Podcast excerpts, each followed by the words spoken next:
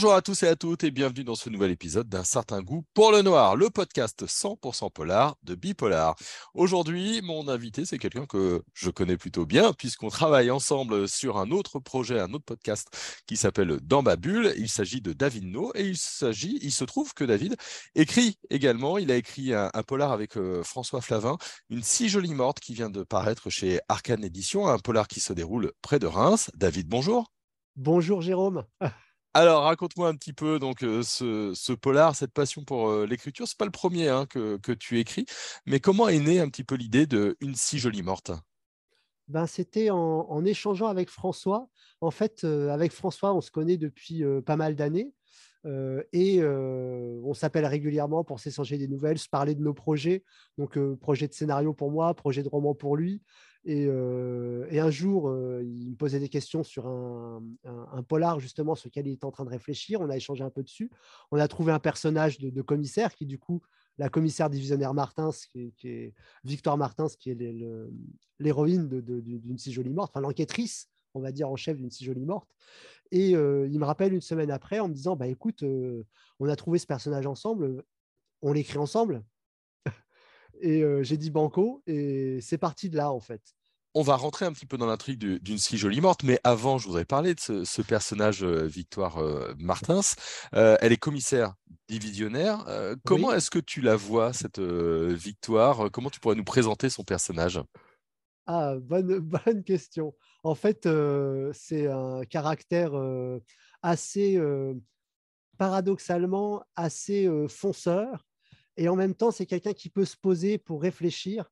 Elle a cette espèce de petit calepin qu'elle traîne partout, elle note des bouts de phrases, des idées, euh, et où elle recompile en fin de journée ou à un moment, ce qui lui permet de cogiter à sa manière sur les enquêtes.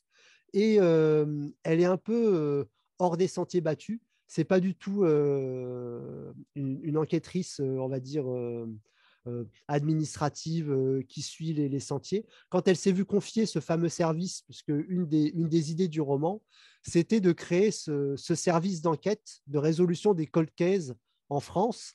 Et euh, quand elle s'est vue confier ce service, elle a tout de suite monté une équipe de personnes comme elle, d'enquêteurs, d'enquêtrices, un peu tête brûlée, un peu à côté, en se disant, ben, avec des manières de penser différentes, on va réussir peut-être à faire ce que les enquêteurs classiques par le passé ont, pas réussi sur ces cas où les coupables n'ont jamais été trouvés, ou, comme, comme celui de, Stéphanie Leclerc, qui, est, la personne disparue d'une si jolie morte.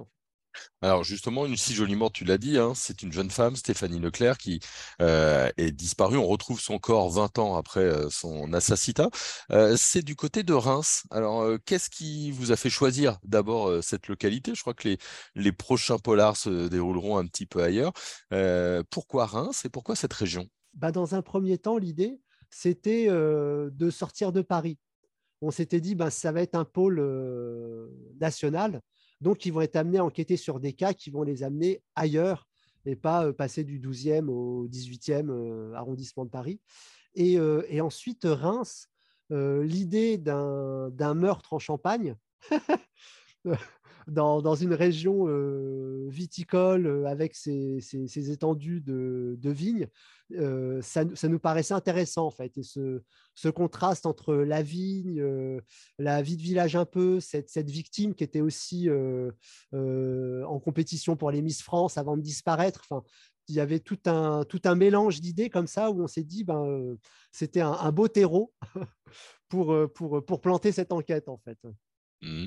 Eh, tu as 10 enquêteurs euh, dans l'équipe euh, de, ton héroïne, de Victoire, euh, 10 personnalités différentes. Euh, tout le monde n'apparaît pas tout le temps. Comment est-ce que vous choisissez un petit peu? J'imagine que certains vont être plus en lumière sur certaines enquêtes que d'autres. Oui, du coup, on va dire qu'il y a deux têtes de groupe. Victoire, la, la, commissaire divisionnaire, et son second, Pierre Lorieux, qui, qui dirige à eux deux le service et ensuite les, huit enquêteurs et enquêtrices qui sont issus ben, de différents services de, police. Et, l'idée, justement, c'était de pouvoir jongler comme ça avec les personnages, bah, déjà se répartir les différentes procédures, puisque ce, qui était, ce qui nous intéressait aussi, c'était de, se plonger dans le côté, ben, ce sont des enquêtes qui ont 10, 15, 20 ans, et donc il faut se farcir ben, des dossiers, des procédures qui ont été menées, plonger le nez dans les anciens interrogatoires qui on va réinterroger. Et du coup, d'avoir des personnages comme ça qui se répartissaient les tâches avec tous des caractères différents et qui effectivement, à un moment, allaient prendre un peu le devant de, certains chapitres ou de certaines scènes. L'idée, c'était de jouer aussi sur, bah, de créer un, réseau de relations dans le groupe, en fait. Donc, les gens qui vont s'entendre, qui vont pas s'entendre, et ça permettait de rajouter des intrigues personnelles à l'intrigue policière de, l'enquête.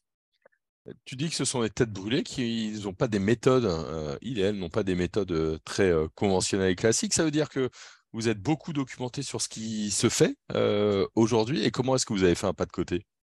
Alors, ce qui nous a beaucoup aidé, c'est que François était policier. Donc, il a une bonne connaissance de toutes les procédures, de tout le fonctionnement.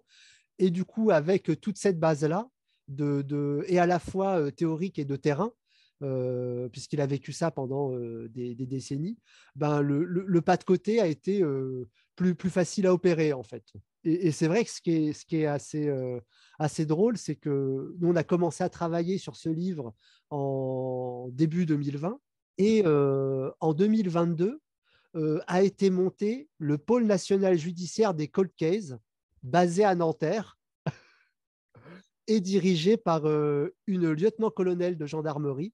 Donc, euh, c'était très drôle de retrouver euh, cet événement en fait qui va dans le sens de, ce pôle d'enquête qu'on a mis en place pour la fiction.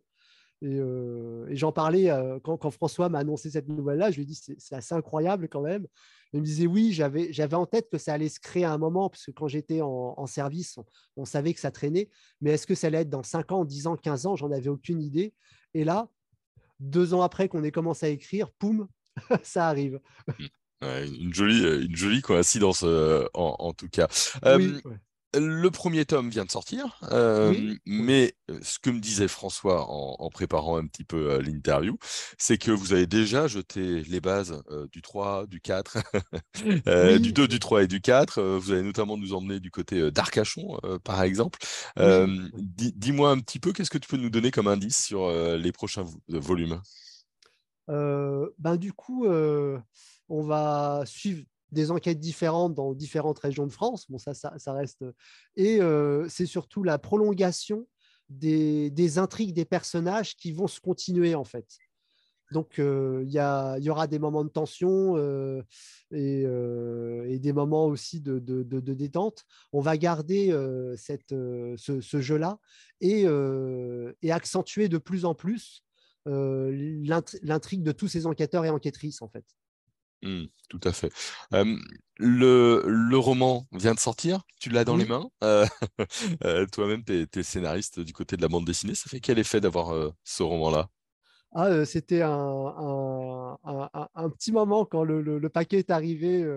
surtout que c'était assez drôle parce que je ne m'y attendais pas du tout. Donc, j'ai l'éternel coup de fil numéro inconnu qui était en fait le livreur qui cherchait à me joindre et où je me suis dit, on va encore me demander, est-ce que vous avez besoin de quelqu'un pour nettoyer vos vitres? Est-ce que, est-ce que? Donc, j'ai pas décroché. Euh, le gars insiste, donc je décroche pour me préparer à l'envoyer bouler. Là, il dit Ah, mais j'ai un paquet pour vous. Euh. il me remet le paquet, j'ouvre en me disant Mais qu'est-ce que c'est euh? Et là, je tombe sur une si jolie morte et je me dis Ah Et c'était une très belle surprise, quoi. Une très belle surprise. Eh ben, c'est formidable. En tout cas, euh, on va conseiller ce roman, Une si jolie morte aux, éditions euh, Arcane, euh, à lire de François Flavin et de David No. Merci beaucoup, David, de nous avoir présenté ton roman. Merci, Jérôme. On se retrouve très vite pour un nouvel épisode d'Un certain goût pour le noir, le podcast 100% polar de Bipolar.